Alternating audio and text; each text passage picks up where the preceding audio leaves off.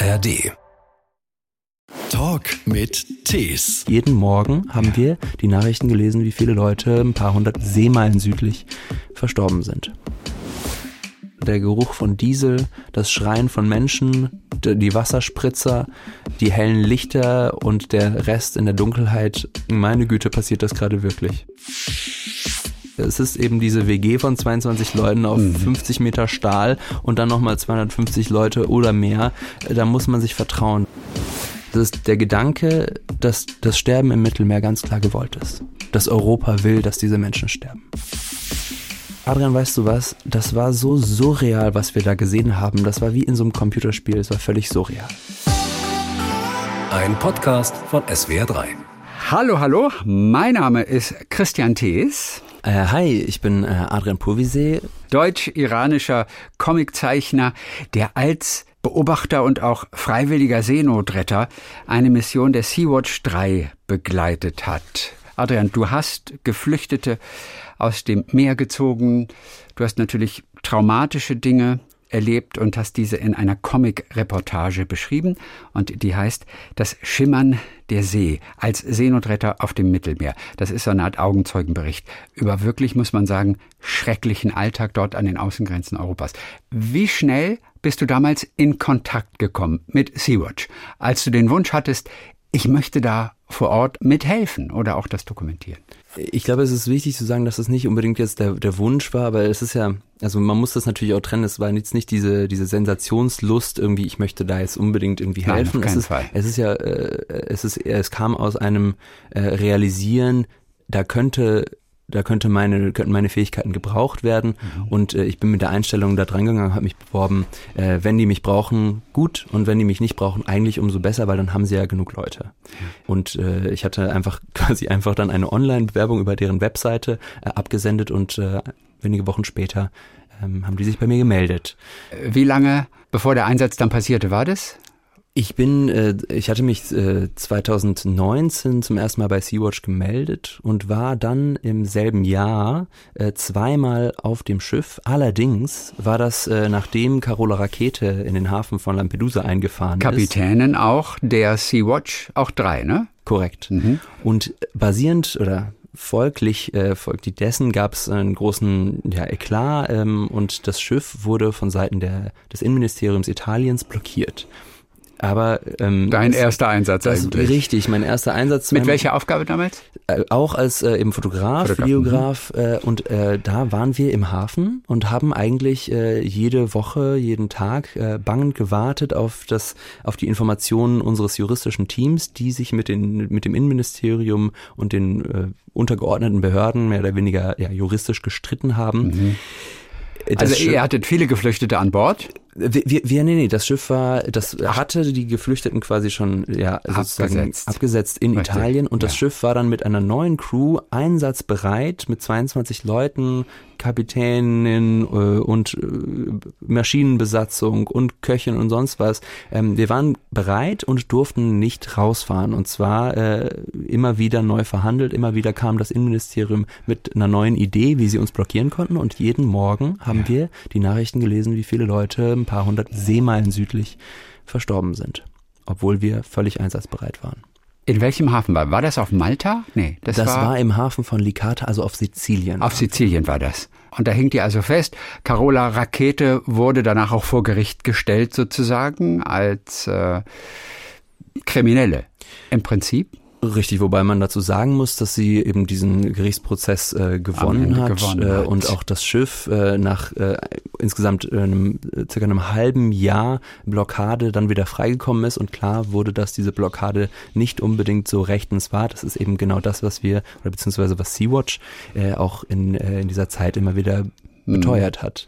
Das waren zehn Wochen etwas frustrierend, oder? Ich glaube, es hat m, fundamental mir gezeigt, äh, dass es wirklich äh, nicht nur ein, kein Interesse daran gibt, die Menschen zu retten, sondern dass das italienische Innenministerium sehr wohl und sehr bewusst äh, Schiffe blockiert in dem Wissen, dass Menschen als Konsequenz sterben.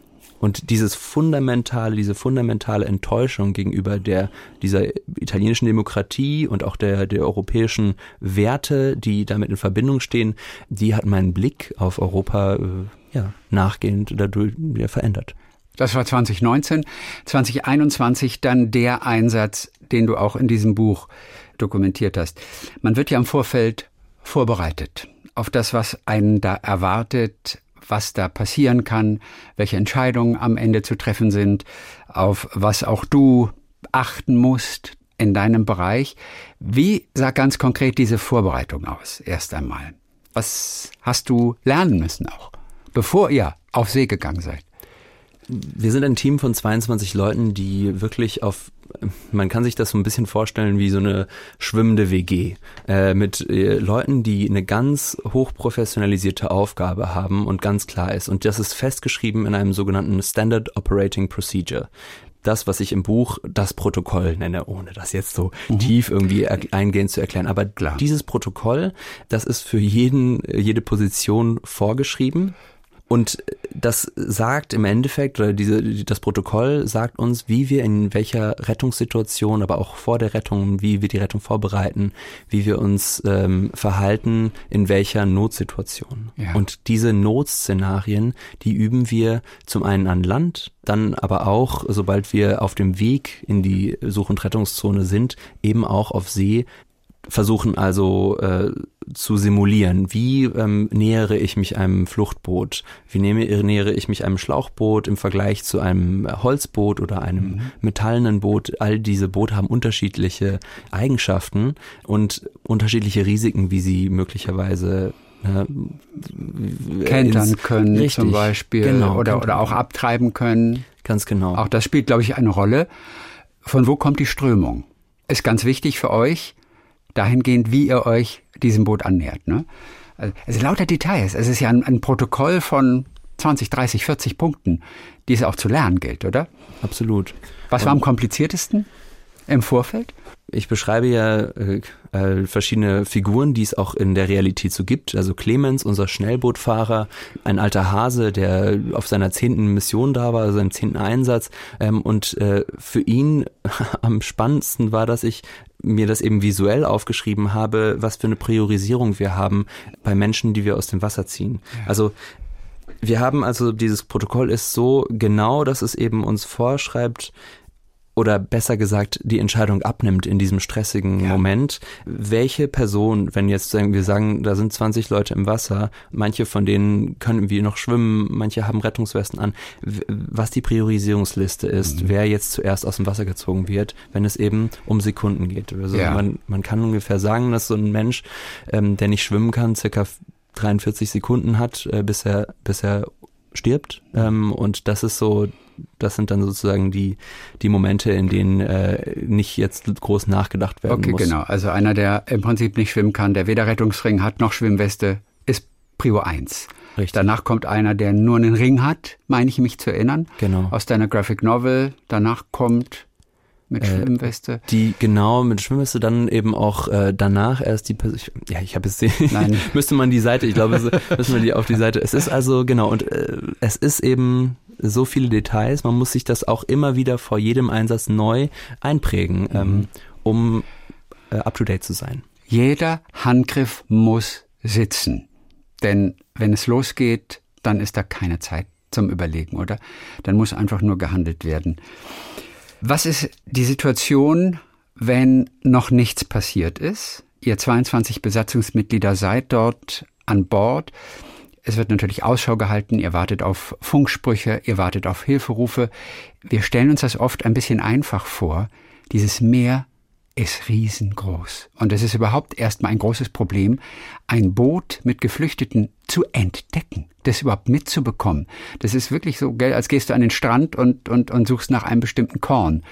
Es ist Richtig. vielleicht etwas übertrieben, aber gar nicht allzu sehr übertrieben, ne? das Mittelmeer, beziehungsweise vor allem die Zone zwischen Libyen, ähm, Tunesien und äh, Lampedusa ist unglaublich riesig und äh, vom Schiff aus ist es äh, unglaublich schwer, äh, ein Boot zu entdecken. Ja. Wir haben natürlich auch Flugzeuge, die übers Meer fliegen und auch selbst da, ich war jetzt, ich komme jetzt äh, gerade aus Lampedusa, ich war bei der Lufteinheit, wir sind übers Meer geflogen mhm. ähm, und da verbringt man sieben Stunden im Flugzeug äh, und kann nur ein Drittel äh, des gesamten Gebietes vielleicht abdecken, wenn man da einmal komplett drüber fliegt mit, äh, ja, mit Geschwindigkeiten von mehreren hundert Stundenkilometern. Das ist quasi ein Auftrag, den du zuletzt auch wieder angenommen hast, wo du dabei warst. An so einem Tag, auch wenn man nur ein Drittel abdecken kann. Ihr habt aber trotzdem Boote gefunden, jeden Tag? Jetzt aktuell ja. ähm, sind die, äh, gibt es wieder sehr hohe Ankunftszahlen. Man muss dazu sagen, dass ich habe jetzt die, diese Statistik, ähm, kann ich jetzt nicht genau zitieren, aber mir wurde gesagt, dass so circa 90 Prozent der äh, Boote äh, autonom ankommen, die jetzt gerade in Lampedusa ankommen. Also das heißt, viele Leute äh, schaffen es eben mhm. selbst auch okay. ähm, zu kommen. Das ist eben auch äh, wichtig, das zu sagen. Aber es gibt natürlich auch äh, Leute, die weiterhin abdriften. Wir haben auch das eben gesehen. Wir haben, also ich äh, kann von einem Fall berichten, da haben wir ein Boot gefunden mit äh, 18 Leuten, ähm, äh, syrischen Geflüchteten, die ähm, deren Motor ausgefallen ist, die keinen Sprit mehr hatten die nur noch getrieben haben und äh, das schon seit dem letzten Abend und dann am Mittag des nächsten Tages haben wir sie gefunden. Mhm. Haben es geschafft, einen Kapitän eines Handelsschiffes zu, davon zu überzeugen, dorthin zu fahren. Er hat die, diese Boote an die Seite des Schiffes genommen, von den Wellen abgeschirmt, dass es, äh, ja, dass es etwas stabiler ist, die Leute mit Wasser versorgt. Und dann war er eben direkt im Kontakt mit Malta, er war in der maltesischen Such- und Rettungszone und was er da ähm, gehört hat von Malta war, dass er doch einfach die Leute weiterziehen lassen soll. Wir waren mit ihm äh, im Funk am Gespräch, also vom Flugzeug aus. Ich habe das äh, Schiff fotografiert. Ich habe die die Besatzung, die mit den Leuten über die Reling runtergesprochen hat, denen das das das, das, das den Geflüchteten Wasser zugereicht hat. Wir haben die alle gesehen und der Kapitän meinte, ich weiß ganz genau. Der sagte uns, ich weiß ganz genau, wenn ich die weiterziehen lasse, dann werden die sterben. Ja. Und aber was Malta, hat er gemacht? Aber Malta sagte, sagte ihm eben, er soll, er soll sie ziehen lassen, er soll denen noch ein bisschen Sprit mitgeben. Obwohl sie verpflichtet sind, eigentlich diese Geflüchteten anzunehmen. Er ist oder? sich ganz klar bewusst gewesen, dass er damit gegen das internationale Seerecht äh, verstoßen würde. Und eben diesen, diesen, diese Empfehlung hat Malta ihm gegeben, dass er gegen das internationale Seerecht die Pflicht des, des Rettens von Leuten in Seenot verstoßen soll um äh, den Menschen eben ne, so ein bisschen Rationen, geben sie ihnen Rationen, geben sie ihnen ein paar ein bisschen Sprit, dann schaffen die das schon irgendwie nach Lampedusa. Mhm. Und was hat er gemacht? Wir haben versucht, ihn zu überzeugen. Und es war sehr schwer für ihn, denn diese, für diese Kapitäne, da steht im Hintergrund natürlich auch noch die, die Firma, die, die sie ihn beauftragt. Die wissen, dass das äh, Konsequenzen haben kann. Äh, jeder, jede Minute, die dieses Schiff nicht fährt, äh, ist verlorenes Geld. Okay.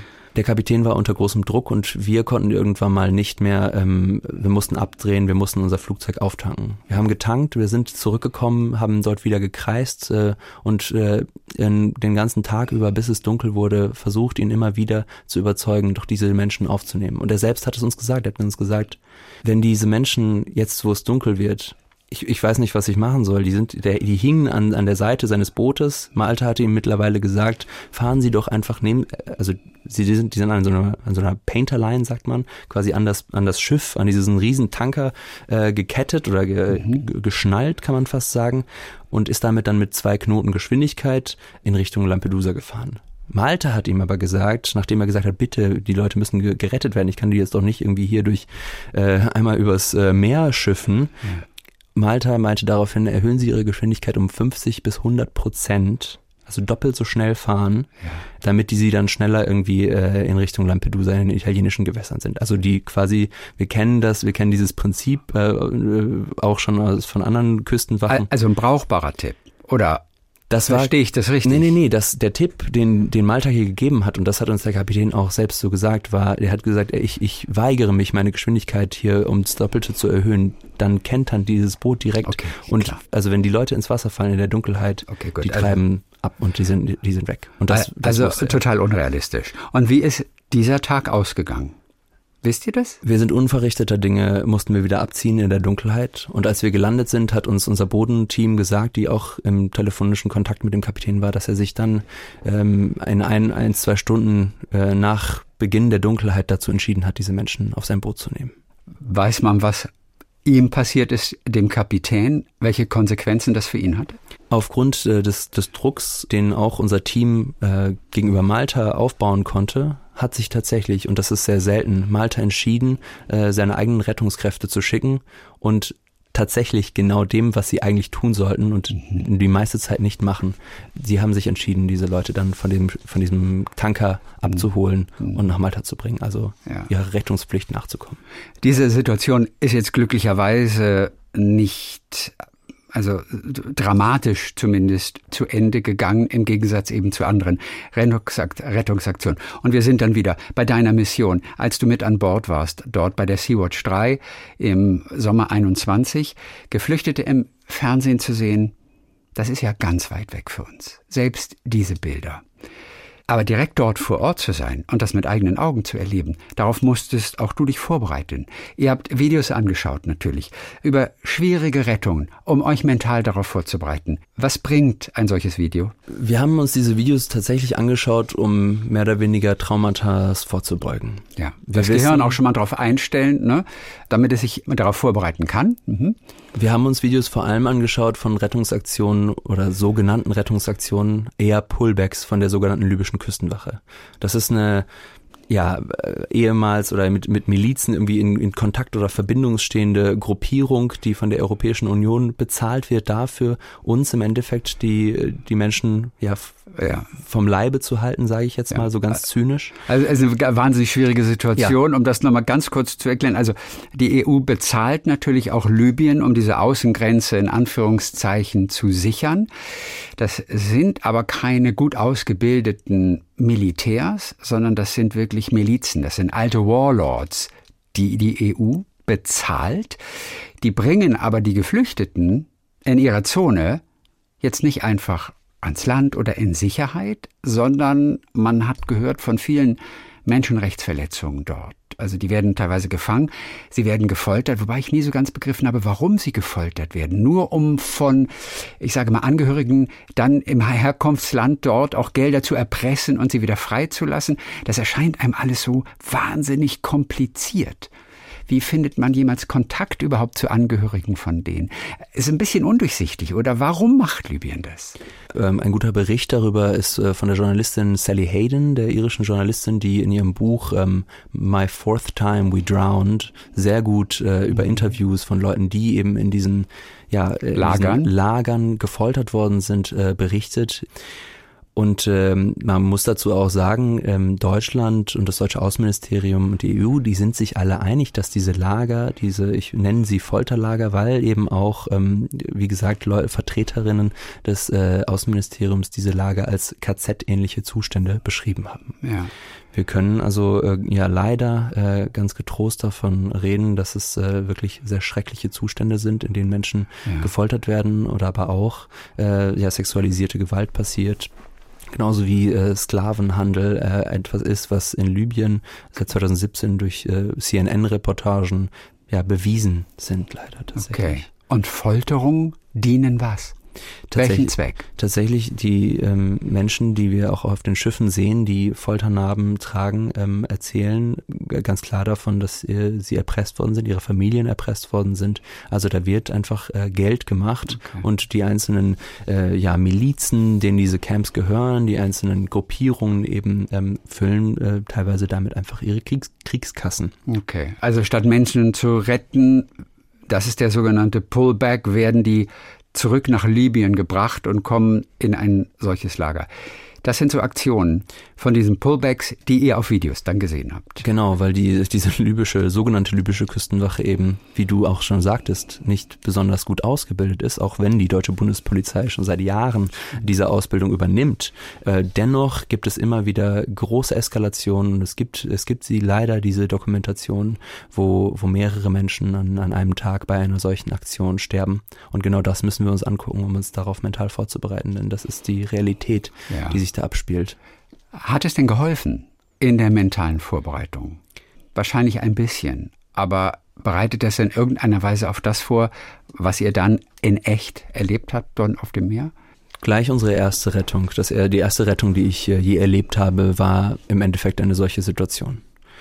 Es war ähm, ein Wettrennen mit der sogenannten libyschen Küstenwache, dass die Küstenwache um zwei Minuten oder so gewonnen hatte. Mhm. Gewonnen, ganz zynischer Begriff hier. Sie haben damit angefangen, die Leute unter Zwang von Waffengewalt auf ihr Militärschiff zu, zu ja, zu Mhm. bringen, zu zwingen. Und wir konnten im Endeffekt nur noch zusehen. Aber was wir gesehen haben, war, dass die Menschen, die dort draufgebracht worden sind, äh, in der großen Verzweiflung, in der sie, sie waren, lieber in die Dunkelheit, es war bei Nacht, in die Dunkelheit gesprungen sind, Ja. ins Wasser. Da sind die Leute tatsächlich lieber ähm, ins Wasser gesprungen, in die Dunkelheit, ihren eigenen Tod riskierend, ähm, bevor sie von diesen libyschen Häschern zurückgebracht werden in die Lager. Und ihr konntet aber einige von denen dann retten. 33 äh, von diesen Menschen ja, konnten wir retten und äh, haben, sie- haben sie dann sicher versorgt auf unserem Schiff. Die libysche Küstenwache hat äh, circa, wir konnten das äh, in der Dunkelheit nicht so besonders gut erkennen, aber circa Ja. 10, 11 Leute zurückgebracht in diese Lager.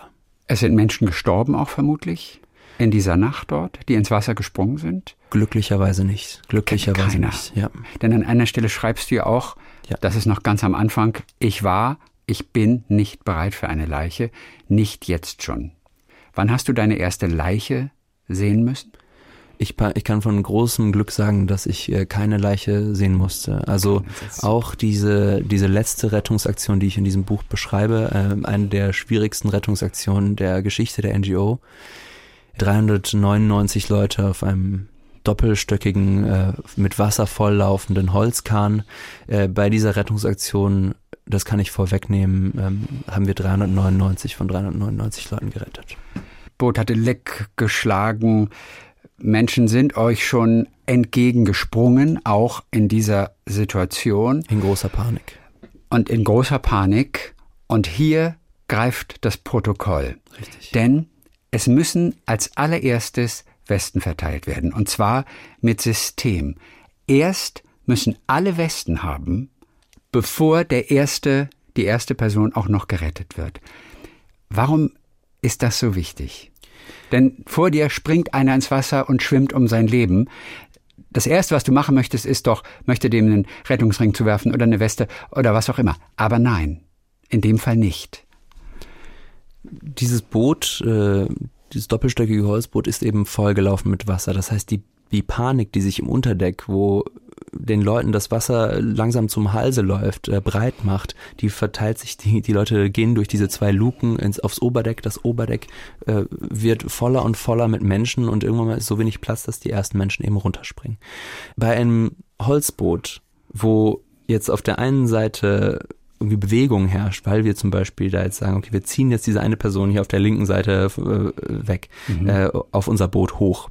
Wir können nicht sicher gehen, dass da nicht zehn Leute auch noch äh, ins Wasser springen und damit dieses Boot ganz schnell destabilisieren, ins Wanken bringen. Das größte Risiko bei diesen Holzbooten ist es, dass es ins Wanken gerät, dass es möglicherweise durch eine schnelle Bewegungsverlagerung kentert. Dann sind nämlich 399 Leute im Wasser und da ähm, kann man ganz schnell davon ausgehen, dass da ja, Okay. sehr schnell Leute sterben werden. Deswegen ist es also wichtig, alle müssen Westen haben und dann werden die Ersten aus dem Wasser gerettet.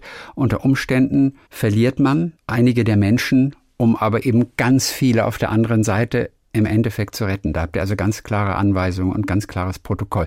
Aber es fällt einem wahnsinnig schwer in der Situation, oder? Es braucht in dem Moment Nerven aus Stahl und äh, eben ja dem, dem dem verbissenen Willen eben genau diesem Protokoll zu folgen, weil eben diese Situationen durchdacht sind und ähm, ja Und manchmal müsst ihr sogar wieder abdrehen. Ne? Also, also auch diese Situation schilderst du auch in dem Buch, dass ihr zwar ein, ein Boot seht mit Geflüchteten, aber ihr müsst dann erstmal wieder abdrehen, weil zum Beispiel nicht genug Westen oder sowas da sind. Was wir, was wir machen mussten in dieser, in dieser Nacht war eben, da waren Leute, die in, ins Wasser gesprungen sind, in der Hoffnung von uns als erstes gerettet zu werden, in einer großen Panik. Wir haben, wir konnten diesen Leuten nur eine Weste zuwerfen, äh, aber haben ihnen gesagt, bitte bleibt bei dem Boot, kommt nicht auf uns zu, denn sonst können wir uns gar nicht dem Boot annähern, sonst ist da, sonst überfahren wir euch, ähm, und das, äh, das ist nicht wie bei, auch wenn wir ein Schlauchboot fahren, ist das unglaublich gefährlich. Also das, das, das geht nicht. Wir können nicht irgendwie an Leuten oder um Leute Ja. irgendwie vorbeifahren. Das funktioniert auf Englisch oder habt ihr Dolmetscher an Bord, die das rausrufen dann? In, In dem welcher Moment Sprache? haben wir das auf Englisch äh, gesagt und das geht eben, äh, es geht, es ist super wichtig, dann den Kontakt aufzubauen mit einer Person, die äh, einfach für die anderen auf dem Boot übersetzt. Wir haben auch Leute, die Arabisch sprechen, zum Beispiel an Bord gehabt in dem Fall. Aber ähm, es, äh, in dem Moment waren die Leute so voller Panik und es waren ja auch die Leute waren aus verschiedenen Ländern, dass es Sinn gemacht hat, einen, sich einen kompetenten sozusagen Ad-hoc-Übersetzer zu suchen auf dem Boot, Ja. der dann vermittelt. Deine Aufgabe war es eigentlich ja zu dokumentieren. Richtig. Und du hast trotzdem irgendwann natürlich mit angepackt. Was von Anfang an klar war? Nein, äh, normalerweise verlaufen Rettungen nicht so drastisch und so chaotisch, ähm, dass der Fotograf oder die Fotografin die Kamera weglegen muss. Aber eben diese, die chaotischsten Rettungen auf dem Mittelmeer, die dramatischsten Rettungen, das sind die Rettungen, wo jeder Fotograf, jede Fotografin die Kamera beiseite legen will und muss, ähm, weil jede Hand gebraucht wird, um Menschen aus dem Wasser zu ziehen. Und das sind genau auch diese Rettungen, von denen es keine Fotos gibt. Spürst du die quasi noch körperlich heute, diese Rettung, wo du selber mit angepackt hast, wo du selber jemanden greifen und hochziehen musst, was man wahrscheinlich in dieser, in dieser Situation, da wächst man ja über sich hinaus und auch schafft, was man am anderen Tag wahrscheinlich kräftemäßig überhaupt nie geschafft hätte, oder? Äh, Das stimmt, dass, äh, in, in, dass man in solchen Momenten, äh, dass da ein gewisses, also Adrenalinhormone und sowas, einen auf eine Art und Weise befähigen, ähm, dass man, ja, also das, äh, das ist, dass wir im Endeffekt ja über unsere eigentlichen körperlichen Fähigkeiten hinaus äh, äh, Sachen leisten konnten. Mhm. Ja. Wenn ich aber diese Frage, wenn mir diese Frage gestellt wird, äh, kann ich nur sagen, ja, ich bin traumatisiert davon. Ich habe aber die Möglichkeit, über die Organisation Sea-Watch äh, habe ich das nutzen können, mit einer Traumatherapeutin das zu bearbeiten. Das sind die Möglichkeiten, die Geflüchtete nicht haben. Die, äh, das sind diejenigen, die in der Nacht um ihr eigenes Überleben gekämpft haben, in der Angst, abgetrieben zu werden in die Dunkelheit. Das sind diejenigen, die aber in Deutschland, in Italien nicht die Möglichkeit haben, zu einer Therapeutin zu kommen.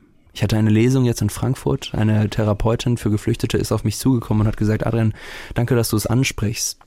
Bei uns kommen die, bekommen die Geflüchteten in der äh, in der Einrichtung, in der ich arbeite, bekommen die Geflüchteten erst therapeutische Hilfe zuge, zugestanden, nachdem sie ihren ersten Suizidversuch überlebt haben. Die Versorgungslage bei psychischen Krankheiten oder generell für äh, ja für Psycholo also was PsychologInnen ähm, für Geflüchtete angeht, die ist wirklich drastisch und darauf gilt es eigentlich immer auch aufmerksam zu machen, wenn es darum geht, dass, dass klar, ich bin traumatisiert, aber darum geht es nicht. Das es geht eigentlich um den drastischen Unterschied zwischen Mhm. mir und denjenigen, die selbst überlebt Ja. haben. Also ihr habt eine bestmögliche Betreuung, habt ihr natürlich gehabt die ganze Zeit auch für die Crewmitglieder. Ihr hattet eine Crewärztin, die euch dann auch Tipps gegeben hat, hat, wie ihr am besten schlafen könnt. Man muss ja auch diese ganzen Sachen verarbeiten. Ich glaube, ihr habt immer sechs Stunden Arbeit, sechs Stunden Pause, sechs Stunden Arbeit und das über Wochen hinweg. Äh, Was war Ihr Tipp, damit man in den Schlaf kommt in diesem Chaos? Also das sind so ganz banale Tipps, aber die kennen wir eigentlich alle. Aber, Und funktioniert Ja, ist die Frage. Der funktioniert uns ja auch. Also das wird jetzt für niemanden was Neues sagen, aber keine Bildschirme vom Schlafen gehen. Also kein Handy weg. Handy weg vom Schlafen gehen und eine warme Dusche und danach in ein kaltes Zimmer die Decke über, über den Körper ziehen. Kalte Luft einatmen und wenn es wirklich nicht klappt, dann sehr auf die Atmung achten. Okay. Also langsam einatmen, Luft anhalten, langsam ausatmen, eine Form von Atemmeditation. Auch länger ausatmen als einatmen? Richtig, Auch das genau. okay. Mhm, Genau, kennt genau. man. Und, äh, und das sind so die, die basalen Tipps, die uns mitgegeben wurden und äh, die äh, mehr oder weniger auch geklappt haben, Okay. außer eben in den Situationen, wo es wirklich klar war, okay, jetzt äh, steht gleich eine Rettung an und wo uns wurde dann noch gesagt, ah ja, ihr habt noch zwei Stunden, jetzt geht mal schlafen, weil das wird, äh, das wird unglaublich schwierig. Ja, da kann man dann auch nicht mehr an Schlafen denken. Ich glaube, einer der wirklich, der, der meine ich, der erste, aber auch wirklich sehr heftende Einsatz, der war auf einem Schiff, auf dem es gebrannt hat. Der zweite, genau. Ja, Das war der zweite ja, Einsatz. Ja, genau, okay. ja. Bring ich ein bisschen durcheinander dann. Alles gut. Aber das war der zweite Ansatz. Das sind aber Bilder, die furchtbar waren. Es war ein kleines Boot, vor allem mit Familien da drauf, also circa 23 Kinder, insgesamt 66 Leute. Die Kinder hatten in dem Unterdeck dieses kleinen Bootes geschlafen und das ist auch der Ort, wo das Feuer ausgebrochen ist. Das heißt, die meisten Verbrannten waren kleine Kinder. Ein Vater ist ins Unterdeck gekrochen und hat mit seinen eigenen Armen dieses Feuer dann versucht auszuschlagen, um seinen Sohn, die anderen Kinder zu retten. Diese Kinder, sein Sohn und der Vater vor allem, hatten schwerste Verbrennungen erlitten. Der Sohn hatte 40 Prozent seiner Körperhaut verloren. Mhm. So, die Ärztinnen äh, haben hier ganz klar von dem Bereich der Lebensbedrohlichkeit geredet und wir haben im Endeffekt unsere Landcrew, die Teams in Berlin, äh, haben flehend gebettelt, dass Italien oder Malta doch bitte kommt, um, um den Vater, den Sohn, aber auch äh, insgesamt äh, zwölf andere, also zwölf zusammen evakuiert. Mit Hubschrauber dann auch unter Umständen. So schnell es so geht. So schnell es geht halt. Denn wir, ja, wir, wir reden hier von einer lebensbedrohlichen Situation, wenn man 40 Prozent seiner Körperhaut äh, verloren hat. Das war Malta und Italien haben versucht, diese Verantwortung sich gegenseitig zuzuschieben, haben es nicht akzeptiert, äh, das jeweilige Land das irgendwie machen sollte. Hm. Und so hat sich das um Stunden nach hinten verschoben. Stunden, in denen äh, die Situation sich nicht verbessert hat, sondern im Zweifel eher verschlechtert für diesen Jungen. Und ähm, das war auch ein weiteres Beispiel dafür, wie, wie wenig eigentlich das Individuum gesehen wird von der, von der Politik. Wie hält man das aus in dem Fall? Als Retter natürlich, aber diese Menschen mit ver verbrannter Haut, ich glaube, die, die Ärztin hat dann auch Hautfetzen wegschneiden müssen. Was ist in dem Augenblick los? Reden wir von, von Schreien, durcheinander schreien, stundenlang, bis irgendwie Hilfe kommt? Das ist ja ein Inferno. Äh, tatsächlich ähm, war es eher, und das ist vielleicht das Gruselige, war es relativ ruhig. Es war eher der Geruch, der mir in Erinnerung bleibt. Das ist der Geruch von Seeluft und in der feuchten Seeluft nässenden Brandwunden. Es ist unglaublicher Gestank. Das sind, das ist, das sind, man muss sich das vorstellen, das sind Leute, die haben jetzt schon zwei Tage auf See überlebt irgendwie auf diesem Boot. Die haben, sind dehydriert, haben kaum was gegessen. Äh, dann war dieses Feuer in der Nacht und am nächsten Morgen wurden sie gerettet. Ja. Ähm, die sind völlig erschöpft, die haben noch nicht mal die Kraft irgendwie äh, zu schreien oder sonst was, sondern liegen dann da auf dem Deck ähm, und versuchen irgendwie ihre Wunden abzudecken. Und äh, die schlimmsten Fälle, das sind, äh, sind die, die sich dann konstant äh, gekümmert wurde. Das ist jetzt vielleicht nicht schön für alle so etwas anzuhören, aber ich glaube, diese Bilder sind einfach wichtig, um einfach wirklich zu zeigen, was da mit Menschen passiert weil es sehr, sehr weit weg ist. Insofern, also danke, dass du auch so ausführlich davon erzählst. Wie hast du es verarbeitet? Also noch auch in den Tagen nach deinem ersten, auch wirklich heftigen Einsatz, der natürlich Traumata hervorruft. Was hast du machen können? Wie bist du es angegangen? Hat man überhaupt Zeit zum Nachdenken? Das ist richtig, man hat keine Zeit zum Nachdenken. Man hat keine Zeit, irgendwie auch nur einen Moment zu realisieren, was da eigentlich okay. wirklich was das alles wirklich bedeutet, was man da gerade erlebt. Aber im Nachhinein wird einem das dann eben klar, meine Güte, das ist, äh, das ist die Realität und das ist alles konstruierte Realität. Die Regie für dieses Buch im Endeffekt, was wir hier vorliegen haben, die habe ich nicht geschrieben, das ist eine Dokumentation. Die Regie, die hat Rom geschrieben, Brüssel, Malta, Berlin. Das sind diejenigen, die die Architektur des Mittelmeeres bestimmen das Ausbleiben von Rettungsinseln, von rettenden Schiffen, all das ist geplant und gewollt so.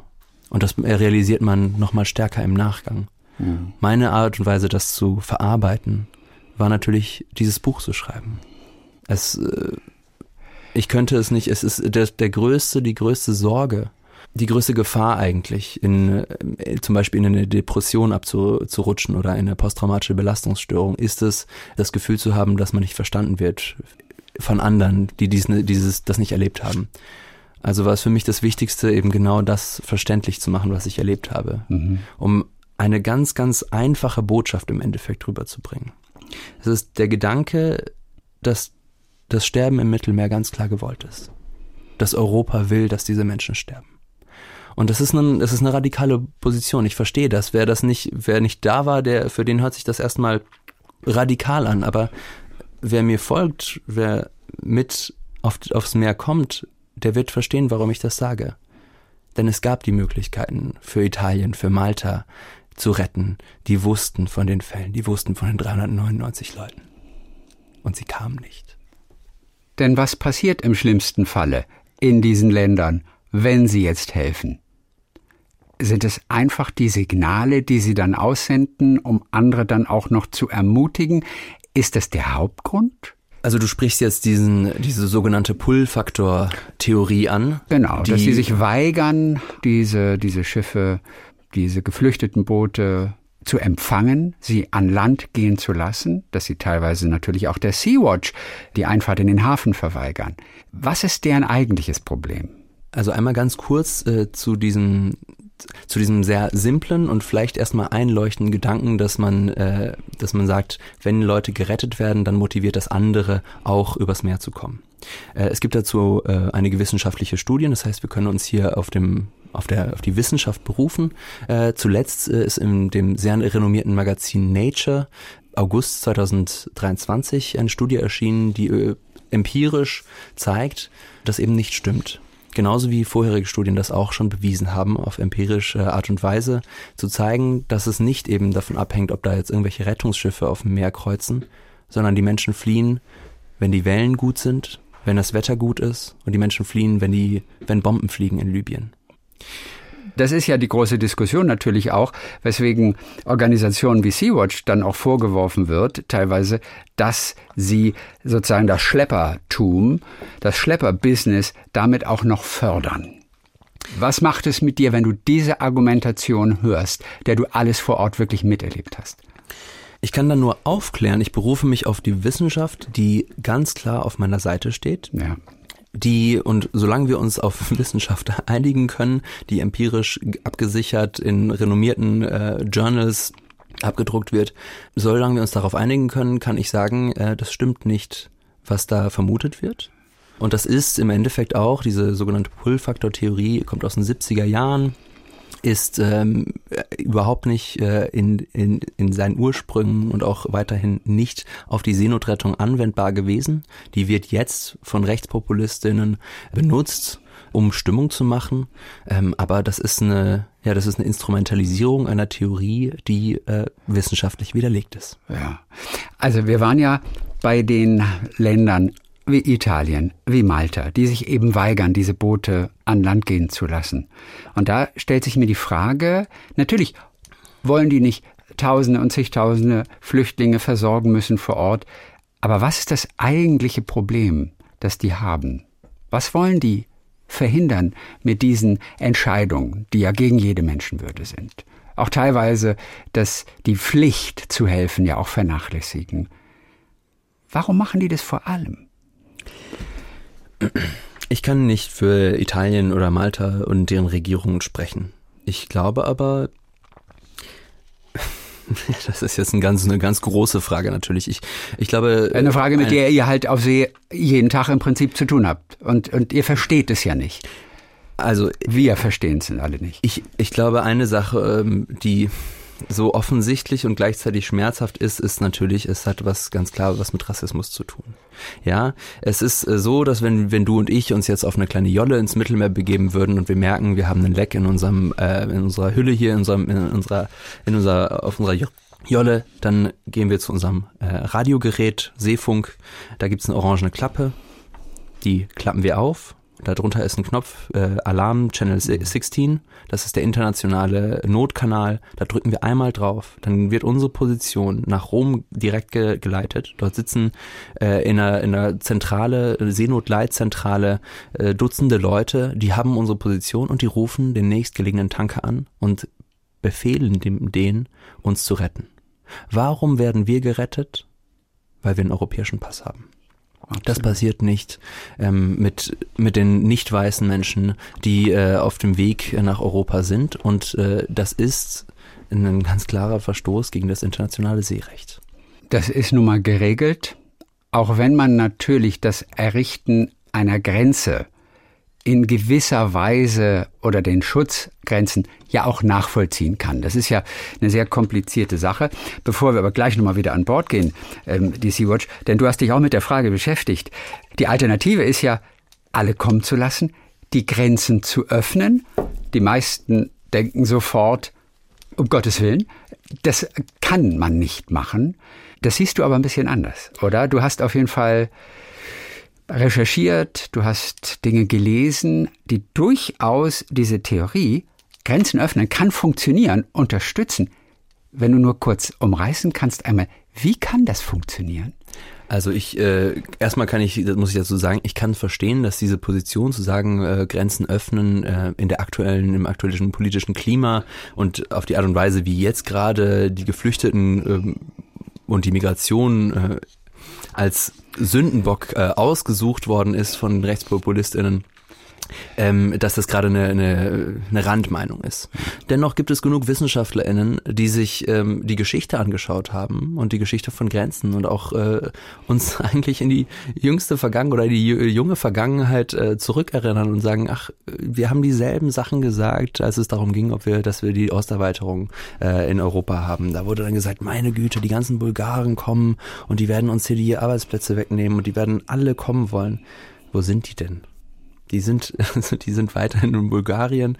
Und es gibt äh, Arbeitsmigration, ja, aber auch da müssen wir wieder sehen, die Realität, und das ist auch das, was wir heutzutage immer, immer wieder sehen, die Realität von, von äh, dieser Migration ist, äh, dass die Geflüchteten in Europa äh, und die, die, die marginalisierten, rassifizierten Menschen immer auch oftmals leider die niedersten Arbeiten ähm, für uns äh, erledigen. Es ist, ein, es ist eine Systematik dahinter, die die Menschen ausbeutet, die die marginalisierten Menschen ausbeutet in Europa und wir auch den europäischen Reichtum zu einem großen Teil auf dieser Ausbeutung äh, aufbauen.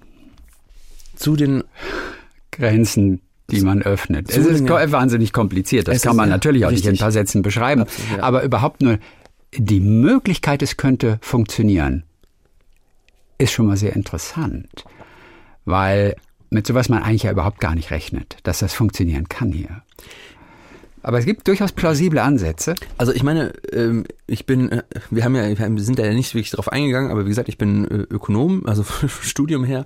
Ähm, und ich, wenn ich mir so angucke, in was für einer Lage wir uns gerade befinden in Deutschland, dann höre ich ähm, zum einen auf der einen Seite ÖkonomInnen fördern, wir brauchen Zuwanderung, wir brauchen Menschen. 400.000 äh, Leute irgendwie jedes Jahr, die hierher kommen und Arbeitskraft leisten in Deutschland.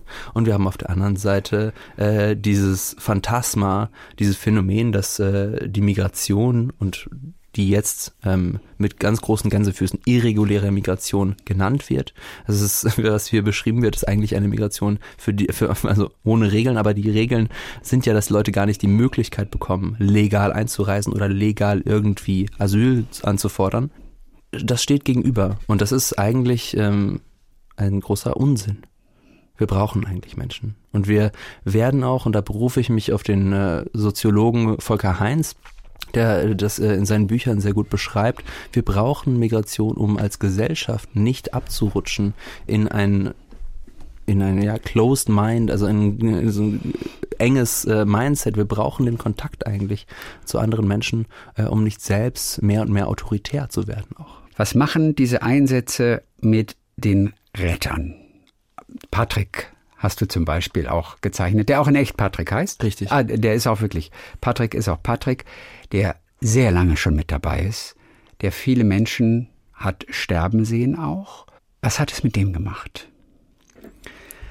Ich, ich mag Patrick ungemein. Also Patrick ist, ähm, ist äh, ich finde ihn, also ich finde ihn so, ein lustig, so eine lustige Figur irgendwie auch für mhm. mein Buch, aber auch in der Realität, weil ich mich bis heute frage, wie geht er eigentlich mit all diesem Leid um? Also was, was, äh, was macht das mit ihm? Aber ich kann da jetzt nicht irgendwie mehr also für ihn sprechen. Ne? Also es ist einfach nur. aber du hast ihn natürlich meine, befragt, ja, ja, auch für genau. das Buch natürlich. Genau. Und also das ist äh, die die die beschriebenen Szenen sind alle ähm, basierend auch auf Interviews, die ich mit den Leuten geführt habe, ähm, die auch mir beschrieben haben, was waren die intensivsten Situationen, an die du dich erinnerst. Mhm. Im Fall von äh, von Patrick äh, oder Patrick eben Patrick kann ich äh, ja kann ich sagen, dass er was er in der in der Zeit auf dem auf dem Schiff irgendwie gemacht hat. Also, auf jeden Fall hat Patrick ja, ja glaube ich erzählt, also das hast du in dem Buch so dargestellt, dass ihn das so dass das sein Herz so hart gemacht hat. Das war Clemens. Clemens das war Clemens. Ja, ich verwechsel ihn ja, gerade mit Clemens. Ja, ja. ah, also okay. Bleiben, bleiben wir erst nochmal mit Patrick. War Patrick derjenige, der auch auf Lesbos gearbeitet hat? Richtig. Dann eine Pause gemacht hat und aber wieder zurückgekommen ist. Und dann hast du geschrieben, was soll man denn auch anderes machen, wenn man seit dem Abi nur noch Menschen rettet? Man kann sich davon gar nicht befreien, vermutlich, oder? Ich glaube, es ist was besonders Schweres, wenn man die Realität unserer Außengrenzen gesehen hat und verstanden hat, worauf der europäische Reichtum basiert. Auf eben genau dieser Abschottung, auf der, der Idee, dass wir den Menschen, deren Ressourcen wir aus dem globalen Süden stehlen, nicht erlaubt, diesen Ressourcen zu folgen.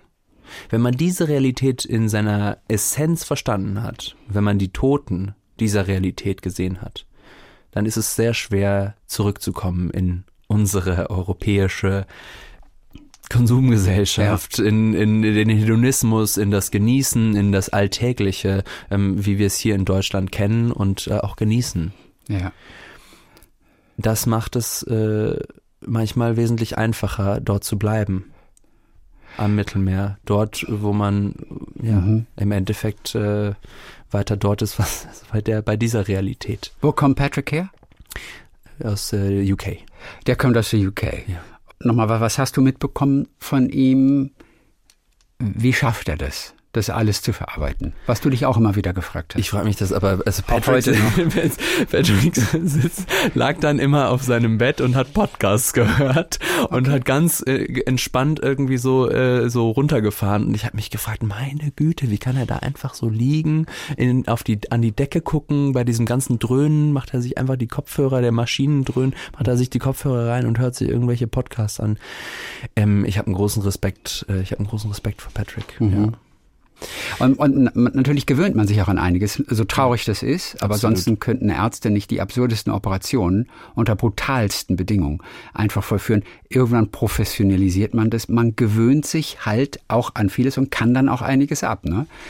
Dann erzähl uns von Ingjerd noch. Genau. Das ist eure Sanitäterin dort an Bord. Die kommt aus Norwegen, hat auch, glaube ich, in Norwegen auch schon Seenotrettung gemacht. Sie ist äh, professionelle ne? Seenotretterin. Sie ist heißt, professionelle Seenotretterin. Genau. Sie ist dann auf so einem kleinen Ambulanzschiff, einem kleinen Inselarchipel und ähm, ist dafür zuständig für alles. Äh, okay. Feuer löschen auf einer kleinen Insel, aber wenn dann auch irgendwie ein Schiffsunglück ist, fahren die da auch hin, die machen alles. so. ja. Ja. Das ist aber in der Regel nicht zu vergleichen mit den dramatischen Einsätzen im Mittelmeer. Richtig, das ist ein ganz andere, ein anderes Kaliber, denn wenn auf der Nordsee ähm, ein Schlauchboot 50 äh, Seemeilen entfernt vom Land äh, sein würde, da würde niemand äh, ein zweites Mal nachfragen. Das wäre ganz klar, das ist ein Seenotfall. Die würden ja. ausrücken und die Leute ähm, natürlich auf ihr Boot äh, bringen, wahrscheinlich sich auch denken, meine Güte, was habt ihr euch gedacht? Aber im Endeffekt ist das weiterhin klar, es ist ein Seenotfall. Und sie ist eine packt an. Also die kann es nicht ertragen, hilflos zu sein. Mal erinnere ich mich, ne? Absolut. Also die muss, das war auch diejenige, mit der du gerungen hast, Richtig, oder? Richtig, ja, ja. Das hast du auch geschrieben, nämlich ja. an der einen Stelle. Wieso habt ihr gerungen? Also wir reden von der sportlichen Art, von dem ja, Wettkampf. Ja. Ihr, ihr habt du und Ingert. Ja, genau. Wie kam es dazu? Wir, wir haben ein großes Achterdeck äh, und da gibt es auch so Matten, auf denen die Geflüchteten, sobald sie irgendwie angelandet, also bei uns auf dem Schiff sind, sich ausruhen können. Ähm, auf, sonst würden sie sonst auf dem harten Deck liegen. Und auf diesen wenigen Matten, die haben wir dann genutzt, äh, um da einfach so ein bisschen äh, nach, de, nach den Trainings, nachdem wir diese Protokolle eingeübt haben, äh, uns ein bisschen physisch zu betätigen und haben einfach gerungen. Weil sie macht, äh, ich glaube, Brazilian Jiu-Jitsu oder sowas. Okay, natürlich. Und dann wollte sie mir da ein paar Tricks beibringen. Ich hatte hatte natürlich gar keine Ahnung. Und die hätte mich dann innerhalb von ein paar Sekunden auf dem, auf dem Rücken liegen. Also, ja. ja natürlich hast du da verloren. Ja. Das ist doch völlig klar. Aber auch für sie eine professionelle Retterin. Richtig. Ist es heftig gewesen? Also äh, Injat hat zu mir in einem der Interviews im Nachhinein hat sie mir gesagt über diese erste Rettung, die wir gesehen haben, wo wir, wo die Leute ins Wasser springen in die Dunkelheit äh, von dem libyschen Schiff bei Nacht äh, in der Hoffnung irgendwie äh, ja nicht zurück nach Libyen gebracht zu werden. Da hat sie mir gesagt, Adrian, weißt du was? Das war so überreal, so surreal, was wir da gesehen haben. Das war wie in so einem Computerspiel. Es war wir konnten das nicht, also ich konnte das nicht verarbeiten. Es war mehr als Realität. Es war eben wie in einem Computerspiel, es war völlig surreal. Und das war für mich auch ähm, eigentlich einer der, der, der Gründe, das so, so zu malen, weil diese Surrealität irgendwie in so einer Illustration einfach irgendwo besser, äh, besser dargestellt wird. Es mhm. ist wie im Weltraum. Also es ist alles schwarz. Der, der Nachthimmel, man sieht nur ein paar Sterne und das Wasser ist komplett schwarz, es gibt kaum Reflexionen. Und ein paar Scheinwerfer halt. Ein paar Scheinwerfer und dann ist da dieses graue Schiff, was wie so ein Space Shuttle aussieht und dann sind da zwei ähm, uniformierte Leute mit Waffen, die dann ähm, von ihrem Space Shuttle, also völlig dröhnt mit diesen, also das ist natürlich kein Space Shuttle, sondern ein Militärschiff, was Italien den, mhm. Italien den Winter. Libyern geschickt hat, äh, geschenkt hat, aber ähm, von dort aus eben äh, da irgendwie äh, ja uns irgendwas zurufen oder sonst was. Aber ja, also es hat eine komplette Surrealität. Wie hast du das empfunden? Also diese erste wirklich richtige dramatische Situation. Was hast du gedacht in der Sekunde? Außer dass man gar nicht denkt, sondern nur handelt. Ich erinnere mich äh, nur an dieses surreale Pfeifen der Schiffsmotoren. Das ist wie so ein startender äh, Düsenjet. Also es ist äh, so so ein Pfeifen, so laut, der Geruch von Diesel, das Schreien von Menschen, die Wasserspritzer, die hellen Lichter und der Rest in der Dunkelheit.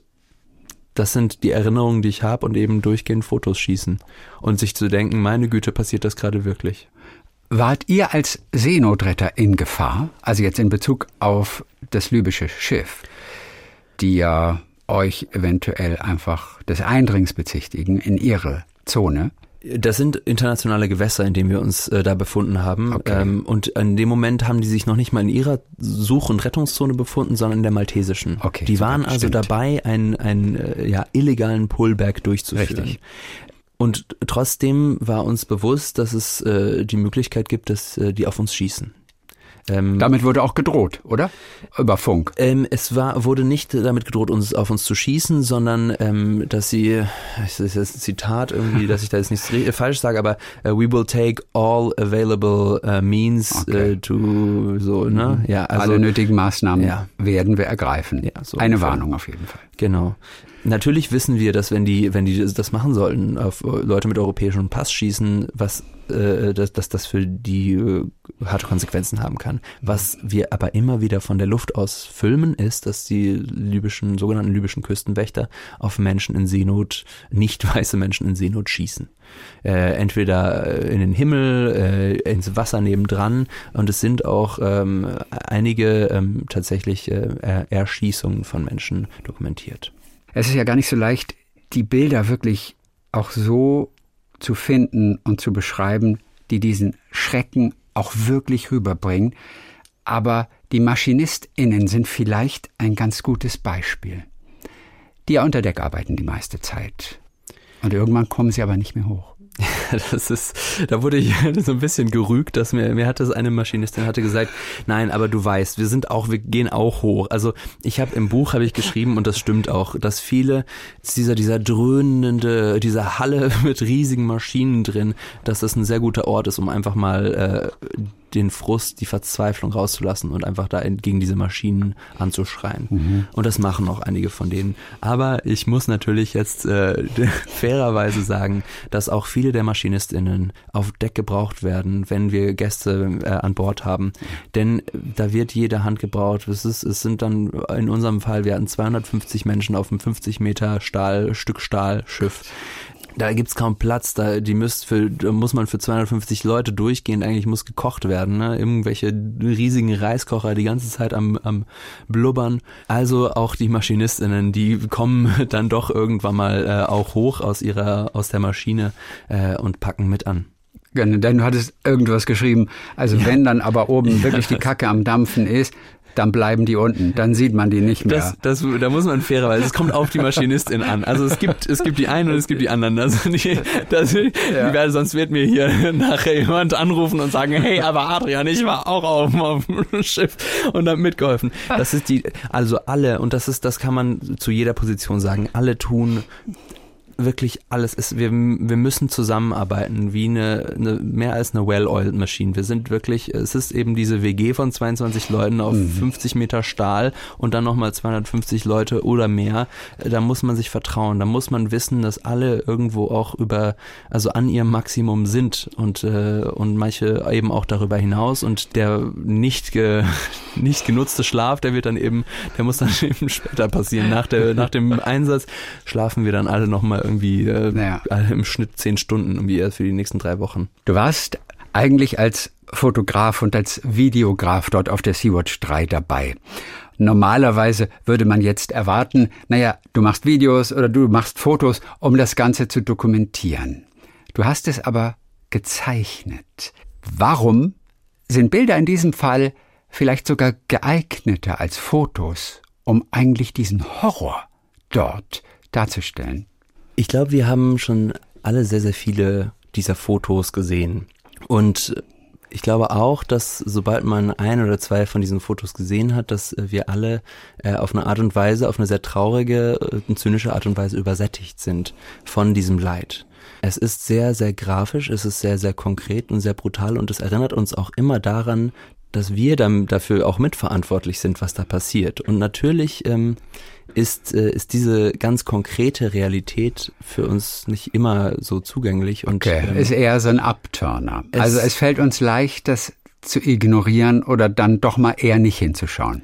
Ich glaube, manchmal geht das äh, durchs eine durchs eine Auge rein und durchs andere raus. So kann man das natürlich nicht sagen, aber ähm, es ist. Ist aber eine schöne Formulierung, ja. die du jetzt erfunden hast ja, gerade. Genau. es ist auf jeden Fall so, dass ich ähm, immer wieder gemerkt habe, dass die Illustration, dieses vielleicht ähm, ja simple, ähm, simpel gemalte, einfache Bild ähm, länger Leute zuschauen lässt und auch mhm. zuhören lässt den Geschichten der Menschen, die, äh, die hinter diesen Bildern, hinter der, ja. ja. Was ja interessant ist, wie findet man so etwas raus? Also wann hast du das gemerkt? Ich habe schon immer ähm, mein Tagebuch geführt. Also ich habe äh, auch auf See und auch davor ähm, Tagebuch geführt, geschrieben und immer wieder auch reingekritzelt, gemalt, äh, Impressionen. Mal habe ich irgendwie Leute, die und bei uns auch, also die bei uns auf dem Schiff waren, äh, illustriert, ein Porträt von denen gezeichnet und gesagt, hey, was würdest du irgendwie da jetzt irgendwie dir selbst in die Sprechblase schreiben? Und dann haben die das gemacht ja. und dieses, dieses sehr simple, das einfache, das ähm, als ich von meiner ersten, äh, meinem ersten Einsatz äh, zurückkam, das äh, haben Leute gesehen und äh, waren davon sehr angetan. Unter anderem hat das eine ähm, Kuratorin des äh, Frankfurter Weltkulturmuseums gesehen und mhm. äh, mehr oder weniger basierend darauf eine, eine Ausstellung äh, gestartet mhm. über die Seenotrettung. Du hast eigentlich erstmal studiert. Orientwissenschaften hast du in Marburg zum Beispiel studiert, dann auch noch Entwicklungsökonomie in Schweden. Ich frage dich jetzt nicht, was genau dahinter steckt. ja, ähm, hast persönlich erste Berührung mit Geflüchteten bekommen 2015, als sehr viele Menschen auch nach Deutschland gekommen sind. Und hast dich da angeboten. Wie kam es äh, damals dazu? Wir ähm, haben, also ich habe zu der Zeit eben, wie gesagt, Orientwissenschaften studiert, Arabisch und Persisch in der Uni gelernt. Persisch spreche ich natürlich auch von zu Hause aus mhm. und mit diesen Sprachfähigkeiten, es war äh, überall, ja, notwendig, dass irgendwie Übersetzerinnen und Übersetzer waren gesucht und äh, es wurde äh, gesucht und ich habe dann einfach mich als Freiwilliger erst gemeldet, äh, um Deutschkurse zu geben und auch um für unbegleitete minderjährige Geflüchtete zu übersetzen mhm. und äh, das hat sich dann ja da da bin ich dann erstmal hängen geblieben für äh, ja, ein gutes Jahr ungefähr. Was hat es gemacht mit dir damals? Es hat mir vor allem gezeigt, wie sehr die äh, deutsche Bürokratie und äh, der, der deutsche Staat äh, auch überfordert war mit dieser Situation mhm. und äh, vieles im, in dieser Überforderung im Endeffekt äh, dazu geführt hat, dass die Leidtragenden in erster Linie diejenigen sind, die, die am wenigsten Lobby in Deutschland haben. Das sind die Geflüchteten selbst, vor allem eben die, unbege die unbegleiteten minderjährigen ja, Kinder, mhm. äh, die da waren, die, die waren da in einem im Wald in einem Landschulheim untergebracht und haben drei Monate lang äh, gefragt, jeden Tag, bitte Adrian, sag uns doch, wann können wir zur Schule gehen? Wir wollen unbedingt mhm. zur Schule. Und äh, es gab einfach die, die keine, ja, keine Organisation, denen möglich, also denen das möglich zu machen. Da hat die Organisationsfähigkeit äh, gefehlt. Hast du noch Kontakt zu einigen von damals? Ganz vereinzelt. Okay. Ja. Eigentlich hast du ja Wirtschaft studiert, zum Beispiel Wirtschaft im Nahen und im Mittleren Osten, Entwicklungsökonomie und so weiter. Und hast dann irgendwann das Zeichnen beziehungsweise Graphic Novel, das Thema, für dich entdeckt. Du bist ein Quereinsteiger im Comic-Bereich. Das ist jetzt auch natürlich dein Hauptjob. Also du arbeitest sicherlich auch an der nächsten Graphic Novel schon. Wie kamst du überhaupt dazu? Das jetzt also nicht nur so als Hobby mal so nebenbei zu zeichnen, sondern jetzt deinen Schwerpunkt zu verlegen auch auf Zeichnen und Erzählen natürlich. Nach diesem besagten Einsatz äh, kam ich mit meinem Tagebuch äh, zurück äh, und hatte in Berlin einen Verleger getroffen. Ja. Und das war nur hobbymäßig. Du hast es einfach nur aufgezeichnet, weil du halt von Kindheit an gerne zeichnest. Also ich hatte zu dem Zeitpunkt eine andere Idee gehabt, äh, also ein anderes Manuskript irgendwie auch schon äh, diesem Verleger mal eingeschickt und der meinte, ah ja, spannend. Und dann als an dem Tag, als er gesagt hat, spannend, lass uns mal drüber reden, ist dann irgendwie die Anfrage von Sea-Watch gekommen und ich war auf dem Schiff ein paar Tage mhm. später. Das heißt, ich kam also zurück immer noch mit dem Gedanken, diese, diese ursprüngliche Idee äh, umzusetzen. Und die war was? Ja, das war äh, viel über meine Klima, also die Klimaforschung, die ich davor gemacht habe Richtig. im Rahmen meines Studiums äh, und, äh, und Arbeit. Okay. Also ähm, eine Graphic Novel über Klimaforschung. Und, möglicherweise. Und, ja, aber jetzt, ja, okay, gut. Mal gucken. Genau. Mhm. Da kam ich, ich kam eben nach dem Einsatz zu ihm und er hatte parallel auch noch mein Tagebuch gesehen und meinte eigentlich nur zu mir, ja, wann machen wir dieses Buch? Mhm. Ähm, und dann hat das noch ein bisschen gedauert, bis bei mir wirklich äh, eingesunken ist, dass das jetzt wohl irgendwie meine nächsten zwei äh, Jahre Arbeit und Leben sein werden, daran zu arbeiten. Ja. Und dass es auch durchaus Vorteile haben kann, diese Bilder, diese Geschichten zu zeichnen, anstatt Fotos einfach zu machen und zusammenzustellen, weil sie dann doch noch eventuell mal eine andere Wirkung haben.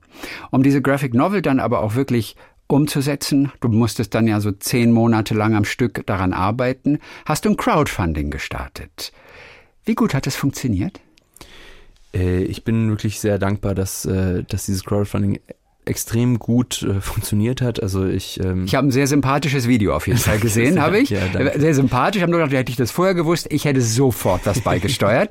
Es war schon auch schön erzählt, ne, mit deinem Hintergrund und warum es so wichtig ist. Die Frage ist nur, wie schnell kommt auch wirklich genug zusammen? Genau, ich kann mich einfach nur bei an dieser Stelle wirklich bei allen CrowdfunderInnen äh, bedanken. Ohne die wäre dieses Projekt nicht möglich gewesen, denn es braucht gerade äh, zum Quereinstieg so ein gewisses, äh, äh, so einen gewissen Anschub irgendwie und mit diesem Anschub, den ich dann erhalten habe, ja. konnte ich dann auch äh, aufgenommen werden in die klassischen künstlerischen Institutionen, die Künstlersozialkasse und dann darüber auch mich bewerben für Stipendien und äh, so kam eins zum anderen und damit konnte ich mich dann irgendwie von Stipendium mhm. zu Stipendium hangeln für den Zeitraum, äh, der von tatsächlich äh, ja anderthalb Jahren, die ich dann von von Skript äh, über das Malen selbst irgendwie an diesem Buch gearbeitet habe. Aber der Verleger war ja auch schon an Bord mit Interesse eigentlich, aber jetzt nicht mit einem ausreichenden Vorschuss, der da ausgereicht hätte. Denn mit Graphic Novels verdient man in der Regel auch nicht so viel Geld. Es ist ein Prestigeobjekt, da arbeitet man nach Feierabend gerne mal vier Stunden noch oder aber auch die halbe Nacht. Nur verdienen kann man mit Graphic Novels in diesem wirklich engen kleinen Markt nicht viel. Ne? Das ist so ein Prestige-Ding dann eher. Ne? Insofern ohne Crowdfunding geht es nicht. Und viele ja. werden sehr froh sein, dass sie da mitgemacht haben. Man bekommt von dir das fertige Produkt in digitaler Form auf jeden Fall. Das weiß ich, das war in der Ankündigung drin. Manche, die genau, also das und auch viele haben auch das ähm, richtige Buch das dann richtige am Ende Buch dann zu, zugeschickt und so mit meiner Unterschrift. Ja, ja. Vielen Dank toll. an dieser Stelle an an äh, an die über 215 Crowdfunderinnen, die sich äh, ja entschieden haben, ähm, mir zu vertrauen und und dieses Buch möglich gemacht haben. Jetzt muss ich nur noch eine Sache muss ich nur noch wissen, weil auch in deiner Biografie von deinem Verleger. da steht dann auch unter Hobbys Pen and Paper Rollenspiele mit Freundinnen. Ja. Was ist das genau? Ich finde, das klingt schon so. Mein Interesse ist jetzt schon geweckt, obwohl ich keine Gesellschaftsspiele zum Beispiel mag. Aber wie ist das mit Pen and Paper? Also wir versetzen uns gemeinsam in einer Gruppe von fünf Leuten in eine Fantasiewelt. Ja. Jede Person äh, spielt einen Charakter eine Fantasiefigur und ähm, in dem Fall bin ich dann der Spielleiter und ich kreiere, ich spiele keinen Charakter, sondern ich spiele die Welt außenrum. Und Die müssen gemeinsam kooperativ äh, Rätsel lösen, sich äh, Gegnern stellen und äh, die Welt, äh, diese Fantasiewelt dann bereisen. Seine Figur könnte wie aussehen? Kann ich die selber gestalten? Kann ja. ich sagen, ich bin ein Drache, der Brazilian Jiu-Jitsu kann? Das wäre richtig cool. ähm, Drachen sind ein bisschen zu stark äh, in der Welt, in der wir sind. Okay, also du könntest zum Beispiel ein Elf äh, sein, der äh, gute Bogenschießen ist äh, und Zauber sprechen kann. Mhm. Könntest aber auch ähm, ähm, kann ich alles sein, was ich will. Du kannst alles sein, was okay. du willst. Mhm. Ja? Das würdest und, du gerne sein? Und die, die, die, der Elf finde ich schon mal ganz okay, cool. Ich will eine Meerjungfrau sein. Okay, sehr Die cool. Bogen schießen kann. Okay, sehr cool. Unterwasserspeer bergen. Weil ja. Bogen funktioniert nicht so gut unter Wasser, vielleicht irgendwie so Richtig? Harpunen. Harpunen, so. natürlich. Ja. Aber wer, wer kreiert die Welt außenrum? Das ist der Spielleiter. Ja, gut, also bei es gibt einfach verschiedene ähm, Ach, es gibt Grundszenarien. Grund, äh, ja, Welten, die okay. erschaffen worden sind von ganz vielen Leuten, die daran geschrieben haben. Ach, es, gibt, es gibt zum Beispiel ganz bekannt äh, Dungeons and Dragons, eine ganz bekannte Welt. Mm. Es gibt auch mm. äh, im deutschsprachigen Raum das Schwarze Auge, da spiele ich äh, vor allem. Da gibt's dann äh, mehrere Kontinente, da gibt's Karten dazu. Es gibt die Städte und kleine Stadtkarten und man weiß genau, welcher Tempel äh, an welcher Stadtecke äh, ist für, für welchen Fantasiegott und sonst was. Also ja. Ah, und die Aufgaben kaufe ich dann einfach. Die, die Aufgaben, die gelöst werden müssen. Da, man kann die auch selbst komplett äh, erfinden. Ja, aber ah. es gibt auch es gibt auch einfach quasi Bücher dazu, in denen dann äh, eine ganze Abenteuer niedergeschrieben sind. Guck mal, was könnte so eine Aufgabe sein, zum Beispiel? Ähm, also äh, im letzten Abenteuer hat meine Spielgruppe äh, gemeinsam den Streit zwischen einer Schmiedin in einem Waldtal und einem Druiden, der dieses Tal ähm, beschützt hat, äh, schlichten müssen. Also die mussten da Streitschlichterinnen sein und äh, das, das ist denen gelungen. Und wer sagt, ob es funktioniert am Ende? Du siehst, ich habe gar keine Ahnung. äh, Im Endeffekt ist das äh, ist das so eine, so eine Verhandlungssache. Einmal die Würfel, die darüber entscheiden, wie gut irgendwie man klettert oder das Schwert führt ah, ähm, oder Zauber, genau, Zauber spricht. Ähm, äh, und aber auch im Endeffekt äh, entscheide ich auch so, ah ja, die Idee war kreativ genug, um dieses Rätsel, Rätsel zu lösen. So. Okay.